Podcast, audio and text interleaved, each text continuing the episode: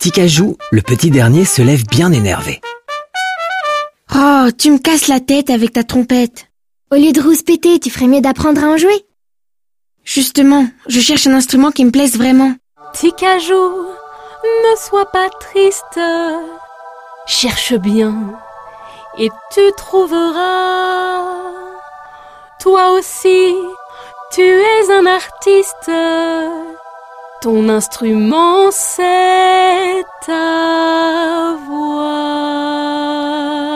C'est une maison au cœur d'un parc, au beau milieu d'une cité, direction le conservatoire de Villiers-le-Bel, dans le Val d'Oise, d'où Christelle Saquet et Pascal Brun font rayonner leur amour de la musique.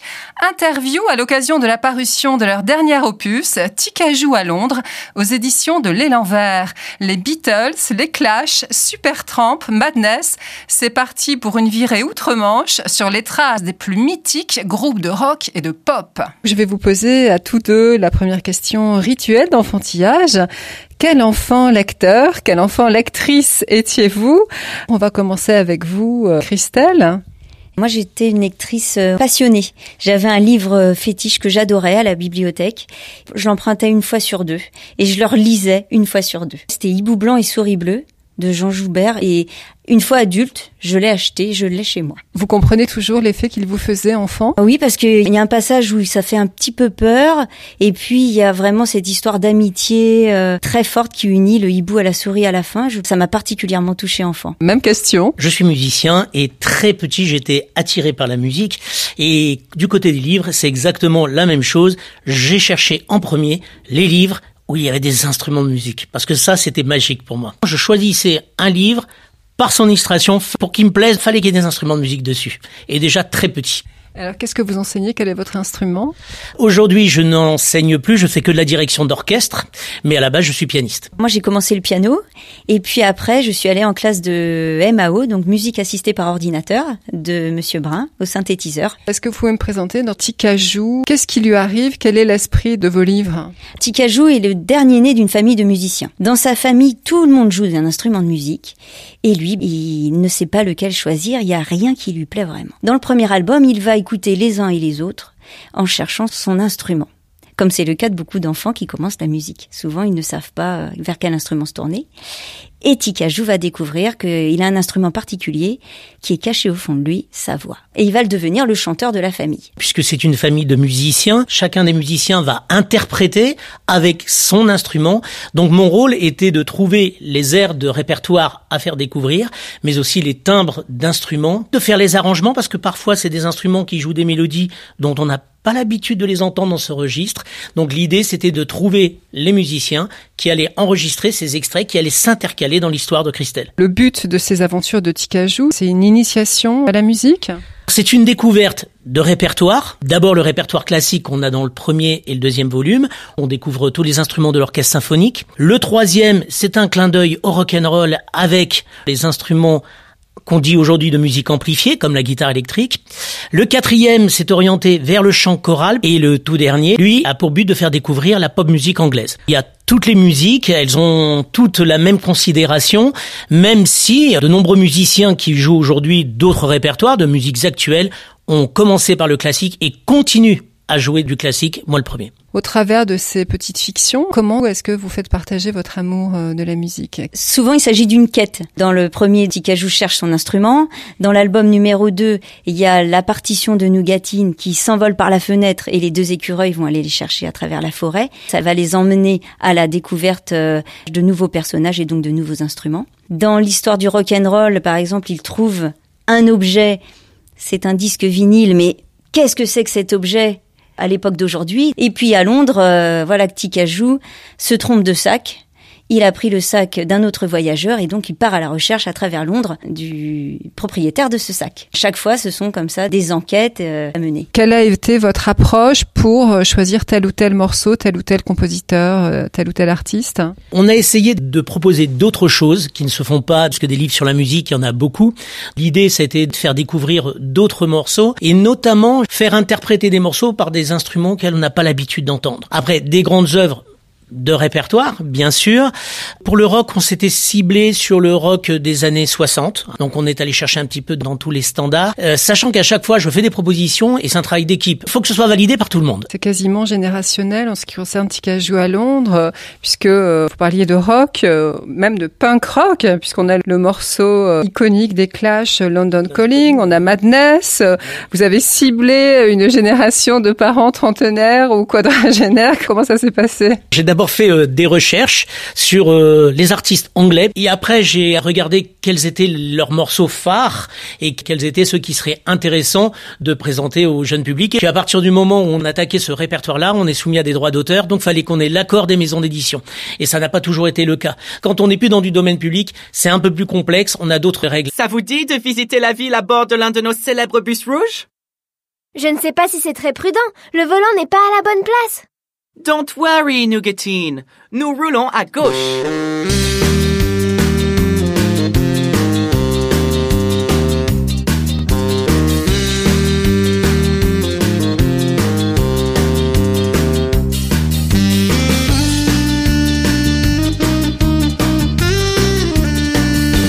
Autant euh, chacun s'accorderait à dire que c'est une mission, c'est même une gageure parfois de faire écouter Bach ou de petites oreilles euh, néophytes, mais ce n'est pas rien non plus de faire écouter des morceaux modernes euh, qui font écho aux anciens adolescents que nous étions, mais qui sont complètement déconnectés de la réalité actuelle des enfants. Comment est-ce que vous vous y prenez pour que ça arrive tout à fait naturellement dans l'histoire et que ça se fonde très naturellement dans la narration? Je suis content que vous fassiez cette réflexion parce que c'est mon premier souci. Il faut que ce soit fluide entre l'histoire, les morceaux qu'on propose. Donc une fois qu'on a fait cette euh, sélection de chansons, on les fait par rapport au texte. Par exemple, quand il pleut, qui sortent euh, It's Raining Again par Supertramp, ça devenait presque une évidence. Pour The Clash, il y avait une concurrence à, l'époque entre The Clash, les Beatles, etc. La subtilité, c'était de faire découvrir aussi des groupes comme ça.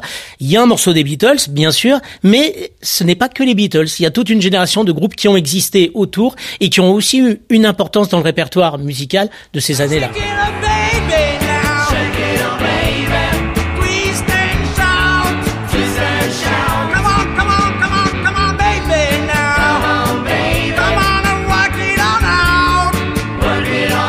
À votre avis, comment est-ce qu'on partage son amour pour un art comme la musique? Je pense qu'il y a de l'amour, puis il y a du plaisir aussi. La musique, c'est quelque chose qu'on ressent. Il y a un morceau qui va nous toucher nous particulièrement, mais qui ne sera pas forcément le cas pour celui d'en face. Donc je pense que la musique, c'est personnel quand même. C'est vrai que moi j'aime bien autant le pop rock parce que j'ai fait du synthétiseur, donc la musique moderne me parlait. Mais il y a des morceaux de musique classique, hein, vraiment ça nous prend au trip, hein, vraiment. Et en ouvrant comme ça ces univers aux enfants, je pense que ça fera partie de leur histoire personnelle. Peut-être qu'un jour, quand ils seront grands, ils vont entendre à la radio The Clash, euh, voilà, en entier, ils vont se dire mais ça, mais ça, mais je l'ai ça petit et, ça va leur parler, ça, va leur faire un, petite étincelle à l'intérieur. Moi, j'ai toujours été attiré par d'autres répertoires. D'ailleurs, le conservatoire d'Illebel est un des premiers conservatoires qui a ouvert des classes de musiques actuelles. J'ai ouvert des classes sur la guitare électrique, sur la batterie, le synthétiseur, la musique assistée par ordinateur, parce que on a une population aussi qui est demandeuse d'autres répertoires. C'est important que l'école puisse répondre à différentes esthétiques musicales et pas simplement aux classiques. Nous, on fait des passerelles entre les styles et entre les instruments. Et vous allez avoir des violonistes qui jouent du moderne, qui jouent du classique, les pianistes pareil. Tout le monde joue dans tous les répertoires. Sur l'ensemble des albums, la plupart des professeurs sont intervenus. Et là, sur notamment la chorale, on a fait participer aussi des élèves de la classe de chant. Cette ouverture d'esprit, est-ce qu'elle vous paraît euh, générale maintenant dans le monde des conservatoires ou est-ce que il vous semble qu'il y a quand même encore un tout petit peu de gêne à ouvrir les portes à des musiques euh, moins savantes? Il faut l'avouer, ça commence à bien se généraliser, mais pourquoi aussi? Parce qu'avant, il n'y avait pas de qualification. Le diplôme d'état de professeur de musique actuelle est tout récent. Est-ce que vous diriez que les Français sont quand même un peuple peu musicien, peu musical? Est-ce qu'on a un petit problème quand même euh, d'éducation musicale ou d'oreille? Alors moi, je vais dire forcément que j'aimerais que l'éducation musicale et artistique en général ait, beaucoup plus de place. Je le vois même euh, aujourd'hui euh, dans les cours, quand il y a des évaluations, les parents c'est ah oui, mais attention, faut pas que ça empiète sur l'école. Et je me dis que s'il y avait plus de place, plus de considération déjà dans le programme scolaire pour l'art, peut-être que les parents aussi accorderaient plus d'importance. Et je crois que le fait de mettre euh, un petit peu l'art sur le côté juste et le loisir, de ce fait, on lui accorde peut-être moins d'importance. À titre personnel, euh, qu'est-ce que cette pratique musicale vous a apporté? Vous avez commencé enfant bah Moi j'ai commencé, j'avais 6 ans au piano. Mon frère faisait de l'orgue et ma sœur faisait de la flûte traversière. Et j'ai des souvenirs de Noël notamment où on se retrouvait euh, tous les trois à jouer ensemble. Et puis plus tard après avec euh, ma sœur qui est maintenant professeure de flûte traversière. Hein. Donc ça nous unit toujours. Elle enregistre dans les albums de Tikajou et on a plaisir à se retrouver comme ça toutes les deux pour jouer des choses et ça fait partie euh, de la famille et ça fait partie de nos vies. Vous étiez issu d'une famille euh, musicienne? Pas du tout, mais euh, mon père avait la volonté que j'apprenne un instrument, que j'ai cette ouverture. J'ai eu la chance qu'ils aient ce souci-là. J'étais libre de choisir l'instrument de mon choix. Ça a toujours été le piano. Je me rappelle de ce jour où le piano est arrivé à la maison, où je suis restée assise toute la journée au piano à jouer sur les notes. C'était un vrai bonheur et, et ça m'a pas lâché. J'ai fait des études de musicologie. J'ai fait des études de biologie d'abord, et puis la passion l'a emporté et je suis allée euh, en musicologie. Et vous, comment est-ce que vous êtes arrivé à cette pratique musicale? Êtes-vous issu d'une famille de musiciens? Euh, Pas du tout, j'ai pas de musicien dans la famille. Par contre, j'ai une chance, c'est d'avoir la voisine d'en dessous, qui, elle, était professeure de piano. Et ma maman a eu la très bonne idée, quand elle pouvait pas me garder, de me laisser chez la voisine. Et après, je ne voulais plus quitter la voisine et je voulais toujours chez la voisine. Et c'est comme ça qu'est née ma passion pour la musique et pour le piano. J'avais 3-4 ans. J'étais chez cette dame qui donnait des cours de piano et c'est comme ça que tout a commencé pour moi.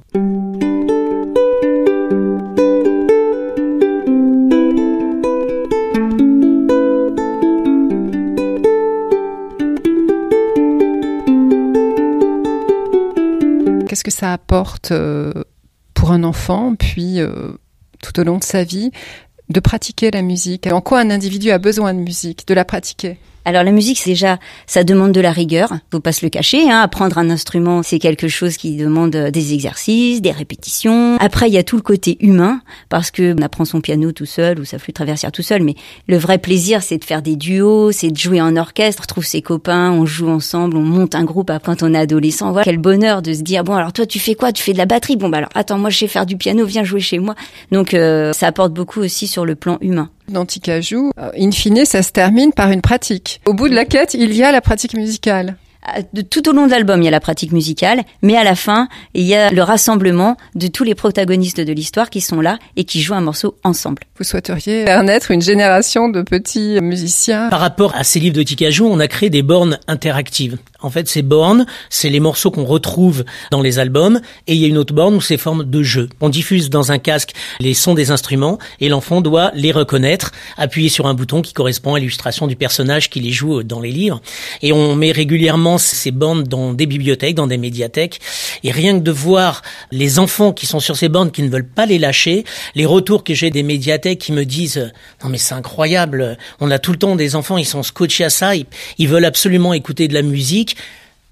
Je me dis c'est des moments, ces moments-là où les enfants découvrent autre chose, ça leur permet de s'épanouir autrement, mais aussi de ressentir des émotions et de faire ressortir leurs émotions à travers la musique. Est-ce que l'éducation musicale devrait intervenir du coup euh, quasiment dès la crèche, en tout cas dès la maternelle? En ce moment avec Christelle, nous préparons une version de Tikajou pour les crèches. La cerise sur le gâteau, c'est qu'il sera avec une peluche de Tikajou, parce que justement, on voudrait que la, la musique soit présente dans les crèches. Elle l'est. Hein. Là, moi, j'ai fait notamment euh, sur la ville de Villiers-le-Bel un partenariat avec le service petite enfance, où tout au long de l'année, on a collecté des comptines que chantent les assistantes maternelles aux enfants qu'elles gardent, et on a fait une compilation et on en a fait un CD chanté par les assistantes elles-mêmes. Et euh, là, je me suis bien rendu compte que dans leur quotidien, et c'est pour ça qu'elles étaient demandeuses de ce disque notamment, elles cherchent tout le temps à pouvoir faire faire de la musique à leur tout petit. Aussi petit soit-il, la musique est vraiment présente. Et c'est pour ça que euh, après cette expérience, quand on, a évoqué le fait de faire un album de Tikajou pour les crèches, j'ai dit oui, il faut le faire parce qu'on a notre part à apporter justement vers les tout petits enfants et faire euh, résonner la musique dans leurs petites oreilles.